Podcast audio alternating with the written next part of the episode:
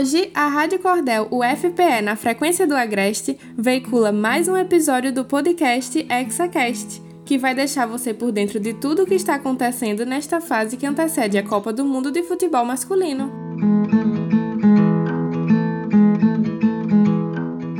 Eu, Cecília Souza, apresento para você o novo episódio do ExaCast. Você sabia que essa é a última Copa do Mundo do Neymar? Que tal relembrar a trajetória do nosso camisa 10? Coloca o fone de ouvido e vem com a gente.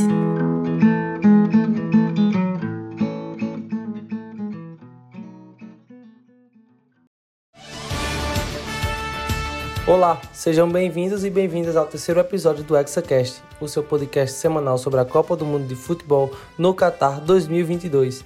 Eu sou Helder Enfio. Eu sou Alisson Félix. Eu sou Ebert Ramos e esse é o ExaCast, do Agreste de Pernambuco ao Hexa no Catar. Desde 2010, quando estourou no Santos, Neymar tem sido o principal jogador da seleção brasileira. Ele disputou as Copas de 2014 e 2018 e irá disputar a Copa do Mundo 2022 aos 30 anos, e que provavelmente será sua última Copa do Mundo. Em 2021, em entrevista ao Dazone, Neymar deixou essa dúvida no ar. Provavelmente essa será minha última Copa do Mundo. Abre aspas. Eu encaro como minha última, porque não sei se terei mais condições de cabeça de aguentar mais futebol. Fecha aspas. E ressalta o desejo de chegar bem ao Mundial do Catar. Abre aspas. Vou fazer de tudo para chegar muito bem, fazer de tudo para ganhar com o meu país. Fecha aspas. Neymar jogou duas Copas, 2014 e 2018, e nunca apresentou aquilo que se esperava dele nos mundiais. Em 2014, ele teve um desempenho mediano. No Mundial do Brasil, ele marcou 4 gols e deu uma assistência nos 5 jogos que jogou. Os gols foram marcados durante a fase de grupos contra a Croácia e Camarões. Já na fase decisiva, o desempenho não foi tão bom, mas por conta de lesões. Brasil e Chile entravam em campo na manhã de 28 de junho de 2014 para definir o classificado para as quartas de final daquele Mundial. Aos 20 minutos, Neymar sofreu uma pancada do chileno Charles Arangues e não conseguiu ter um bom desempenho durante aquele jogo.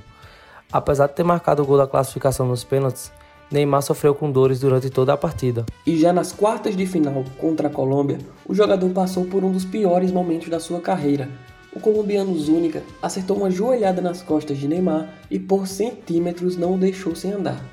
Ainda na entrevista para Dazon, o maior serviço de streaming esportivo do mundo, o atleta relatou, aspas, foi um dos piores momentos da minha carreira e acabou tirando meu sonho de continuar jogando a Copa do Mundo, jogando a semifinal e a final. Quando eu sinto as costas, o Marcelo tenta me levantar, mas estava doendo muito. E eu tento mexer as pernas, só que não consigo eu não tenho forças para levantar. Fecha aspas. A lesão tirou Neymar do fatídico jogo contra a Alemanha. Em 2018, na Rússia, Neymar não chegou em condições físicas ideais. Ele passou por uma cirurgia no quinto metatarso do pé direito em março daquele ano e só retornou aos gramados dias antes do início daquele Mundial.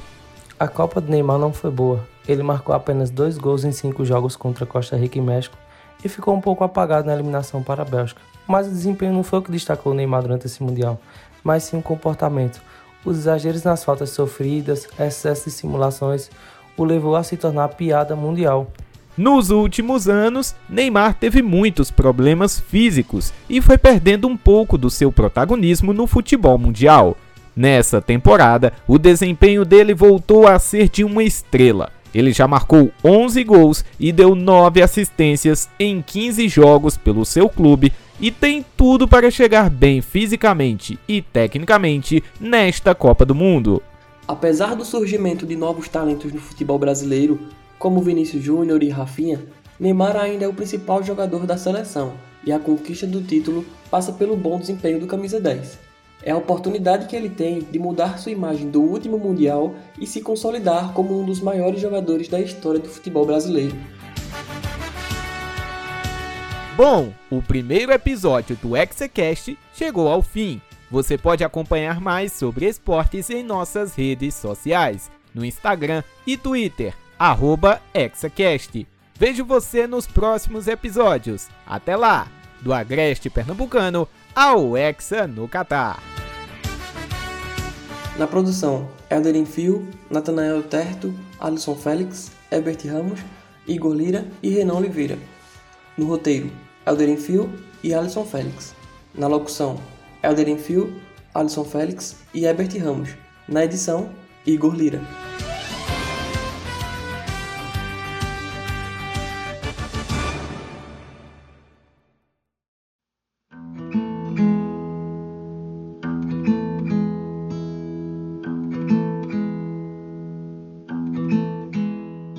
Você acabou de ouvir o terceiro episódio do podcast ExaCast, parceiro da Rádio Cordel UFPE. Próxima semana vamos ter mais novidades sobre a Copa do Mundo de Futebol Masculino. Acompanhe a gente!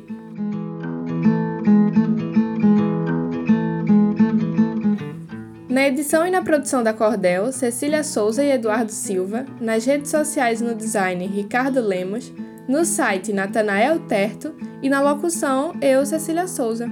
A Rádio Cordel FPE está no Spotify, no Anchor, no Rádio Public e nas principais plataformas de áudio. A trilha sonora é de Gabriel Villanova. Estamos também no Instagram, segue a gente por lá, arroba Rádio Cordel, tudo junto.